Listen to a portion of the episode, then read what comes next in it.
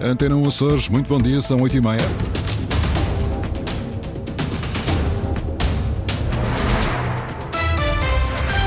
Vamos conhecer os destaques desta edição.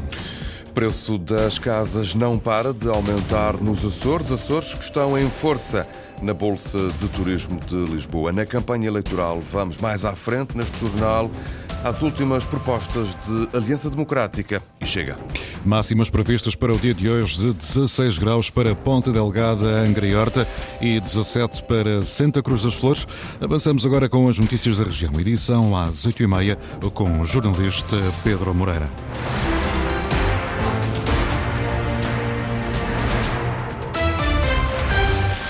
Comprar casa em várias ilhas dos Açores está muito mais caro nos primeiros meses deste ano, se fizermos comparações com 2023. Esta e outras conclusões estão no barâmetro que a IMO Virtual faz todos os anos. Em causa o mercado de venda e arrendamento em Portugal, Sandra Pimenta. Comprar casa em algumas das ilhas dos Açores é em 2024 muito mais caro que em 2023. O maior aumento do preço médio de venda, com mais 87%, aconteceu nas Flores, onde em fevereiro de 2023 o custo médio de um imóvel era de 93.500 euros. Atualmente, o custo é de 175 mil euros. As contas são do IMO Virtual, portal imobiliário, que divulgou um barómetro relativo à evolução dos preços médios anunciados de venda em Portugal. Nos Açores, para além das flores, houve também aumentos muito significativos na vizinha Ilha do Corvo, com mais 69%, o que significa que em 2023 o preço médio de venda de uma casa era de 80 mil euros e agora é de 135 mil. Subida de preços registada também no Faial, onde uma casa que em 2023 custava 156 mil euros, custa agora 255 mil, o que se traduz num aumento de 63%. Em contrapartida, São Jorge com menos 10% e a terceira com menos 1% foram as ilhas que tiveram maior descida dos preços médios, com os valores a estabilizar para 140 mil e 163 mil, respectivamente. A Graciosa, com uma média no valor de venda a rondar os 120 mil euros, continua a ser a ilha mais barata para comprar casa. O preço das casas continua a subir no arquipélago. A Bolsa de Turismo de Lisboa está aberta este fim de semana ao público para empresas e associações açorianas. O turismo continua a ser um setor de alavancagem da economia regional que precisa de constante promoção e também investimento. Eduardo Mendes. O turismo tem sido uma alavanca na região para mitigar os efeitos da crise económica que se tem feito sentir. A visão é de Marcos Couto, presidente da Câmara de Comércio de Angra do Heroísmo, durante a presença na BTL, que reuniu cerca de 40 empresas açorianas. Tem sido público hum, a importância uh, que a Câmara de Comércio e Indústria dos Açores tem dado e os seus três presidentes têm dado ao turismo naquilo que é a alavancagem da própria economia açoriana. Sem o turismo, o impacto da crise financeira e com este aumento das taxas de juro, eh, os impactos da guerra, não fosse o turismo a alavancar e a puxar a economia açoriana, o impacto teria sido tremendo. O setor está em permanente mudança e precisa de investimento constante. O turismo é um mercado extremamente competitivo e só conseguimos manter os mesmos uh, níveis com investimento permanente.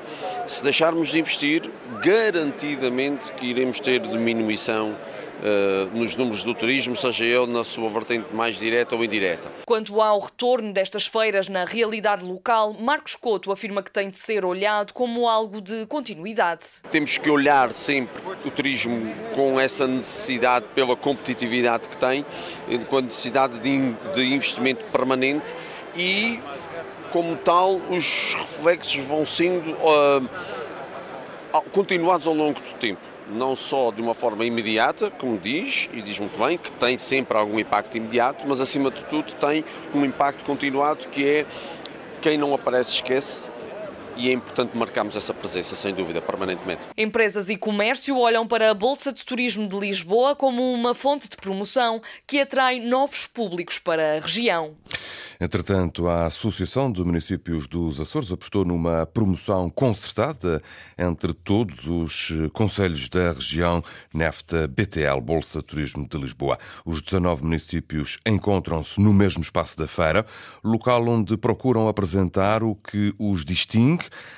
mas também onde se fala de pontos comuns, como constatou a Eduardo Mendes. Os 19 municípios açorianos estão representados na Bolsa de Turismo de Lisboa. Num único espaço, cada conselho promove o que o caracteriza. A importância, desde logo, em estar presente neste que é o maior certame uh, do sector turístico em Portugal e um dos maiores da Europa e até do mundo. Uh, e, efetivamente, ter aqui o poder local, ter os 19 municípios dos Açores presentes com aquilo que é a sua gastronomia, a sua cultura, as suas tradições, é de todo importante, promovendo também aquilo que é um destino de natureza. Este ano falam a uma só voz, garante Luís Silveira, vice-presidente da Associação de Municípios da Região Autónoma dos Açores. Não há eh, aquilo que aconteceu no passado, que é uma promoção dispar de ilha para ilha, de conselho para conselho. O que há é Açores, um destino de natureza, um destino seguro, um destino que tem muito para oferecer em termos de cultura, um destino que tem uma forte gastronomia e que tem em comum, para além de tudo isto, como já frisei, o bem receber que os açorianos têm,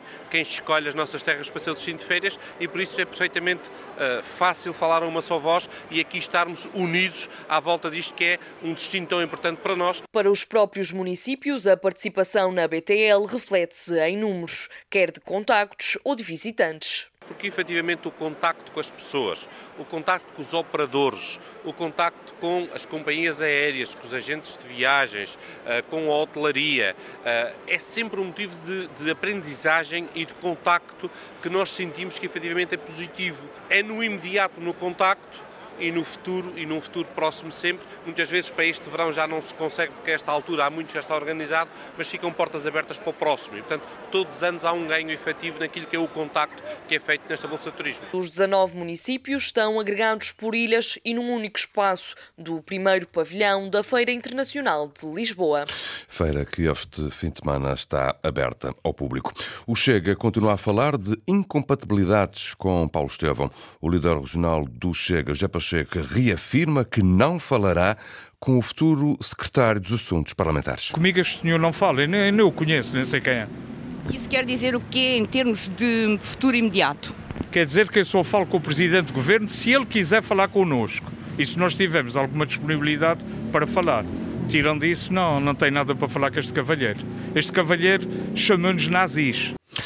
Relações cortadas entre o Chega e o futuro, o secretário dos Assuntos Parlamentares, numa legislatura em que o partido é decisivo, precisamente para determinar o futuro do próximo executivo. Recorde-se que o líder do PPM passa agora a integrar o governo com a pasta precisamente dos assuntos parlamentares. Ora, o Chega quer saber se o partido de Paulo Estevão está ou não numa situação de ilegalidade. Eu posso falar com ele, que é para lhe perguntar quando é que foi o último congresso do PPM e perceber se o partido dele está legal ou ilegal. Também é importante perceber um partido que está na governação se está dentro da legalidade, mas isso são outras núpcias no outro dia.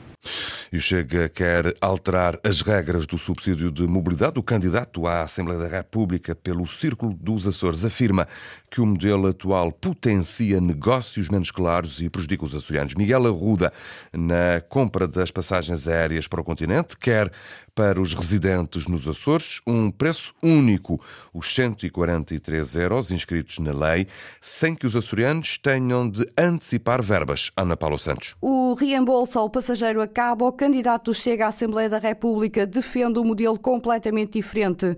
Defende que na compra das passagens aéreas os açorianos paguem apenas o valor inscrito na lei, 134 euros. Nós chega, achamos que os açorianos estão a ser prejudicados, querem ir para o continente. Tem que haver uma cuidado territorial e a República tem que garantir essa continuidade territorial. Temos um mar que nos separa do continente temos que transformar este mar em algo que não existe. Ou seja, eu pego num avião, sai daqui, mas o continente a pagar 134 euros. Não só os açorianos, mas também o Estado é prejudicado com o atual modelo, afirma o candidato do Chega à Assembleia da República.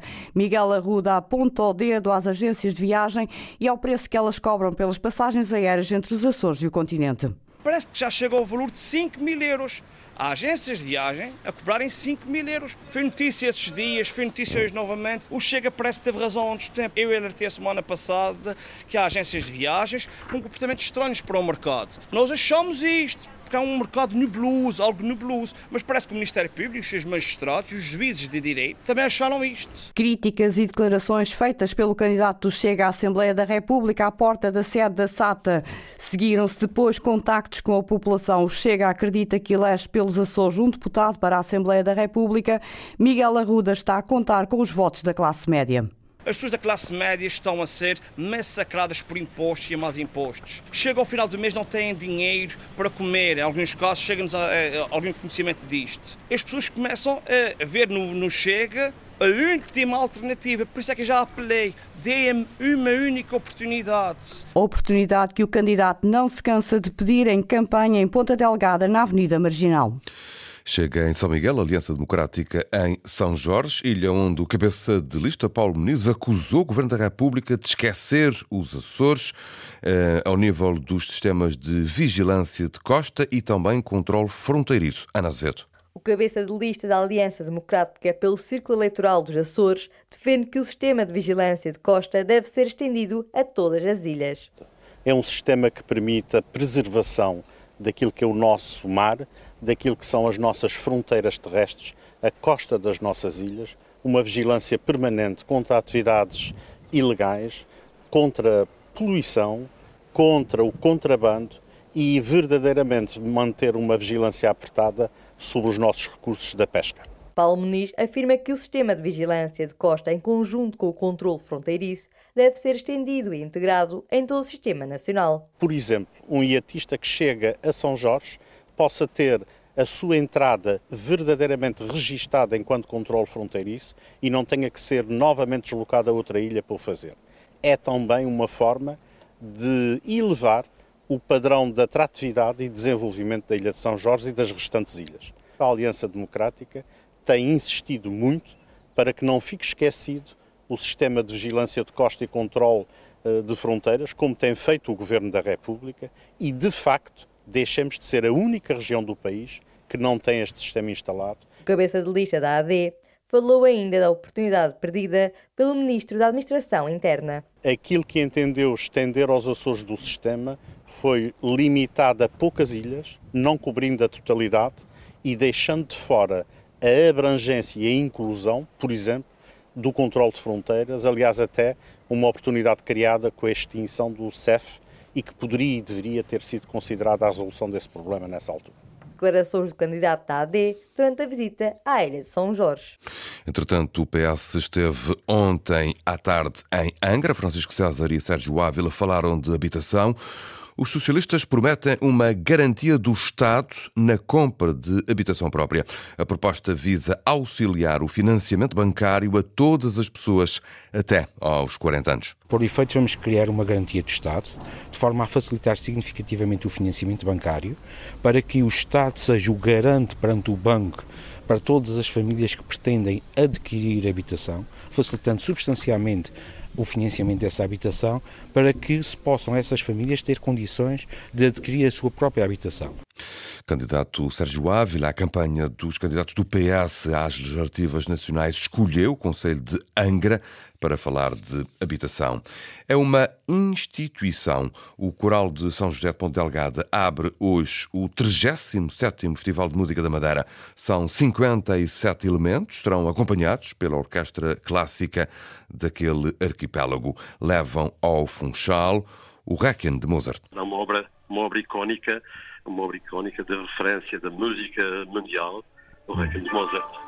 Vamos atuar na SEC, SEC Catedral. Nós é que abrimos o festival. 37 Festival de Música da Madeira, nós é que abrimos, temos a honra de abrir, a meio da quaresma, com, com, essa, com essa grande obra do Requiem de Mozart. Vamos fazer o último ensaio, chama-se ensaio de localização uh, na na, na Sé Catedral de Funchal. Já, nós já tivemos em 2009 na Madeira, eles, eles vieram a Ponta Delgada em 2010 e que nós queremos trazê-los uh, para, para o.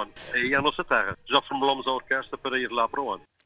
Rogério Massa, presidente do Coral de São José, que ainda hoje faz então, como ouvimos, o último ensaio antes da abertura do Festival de Música da Madeira, marcada para as nove da noite, oito no arquipélago. Desporto, no handball, o Sporting de Horta, sétimo da tabela, na divisão de honra, joga no pavilhão da São Joanense, atual nono classificado. Jogo importante, já que faltam três jornadas para terminar a fase regular e a equipa feialense procura ficar nos seis primeiros lugares da tabela.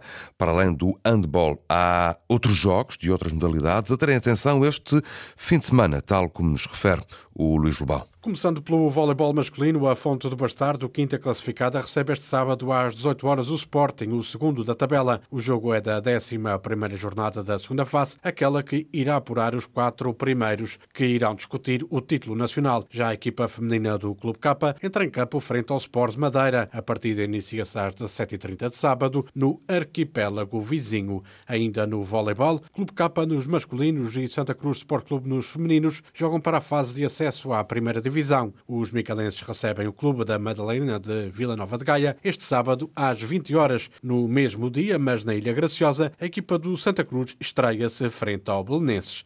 Também no basquetebol há uma equipa açoriana que discute a subida de divisão. A meta é a Pro Liga e trata-se do Angra Basket, que se desloca este sábado às 17 horas ao pavilhão do Elétrico. Na mesma modalidade, mas na primeira divisão, o Lusitânia joga no mesmo dia pelas 20 e 15 na terceira frente ao Vitória de Guimarães. Já a União Esportiva, líder da Liga Feminina, vai à casa do último Ferragudo no jogo às 10h30 de domingo. Nesta viagem pelas modalidades, tempo ainda para o hockey em Patins e para dizer que o Candelário, o terceiro na zona sul da segunda divisão, recebe na Ilha do Pico o Grândola em jogo agendado para as 21 horas de sábado. Já na terceira divisão, as duas formações açorianas viajam este fim de semana. No sábado, o Marítimo vai à casa do Fabril às 16 horas, enquanto no domingo é a vez do Hockey Ponta Delegada visitar o Grândola. Equipas açorianas com um vasto calendário este fim de semana naquilo que se designa as modalidades de pavilhão. Foram as notícias da região, edição das 8h30 com o jornalista Pedro Moreira. Notícias em permanência em acores.rtp.pt e também no Facebook da Antenúncias.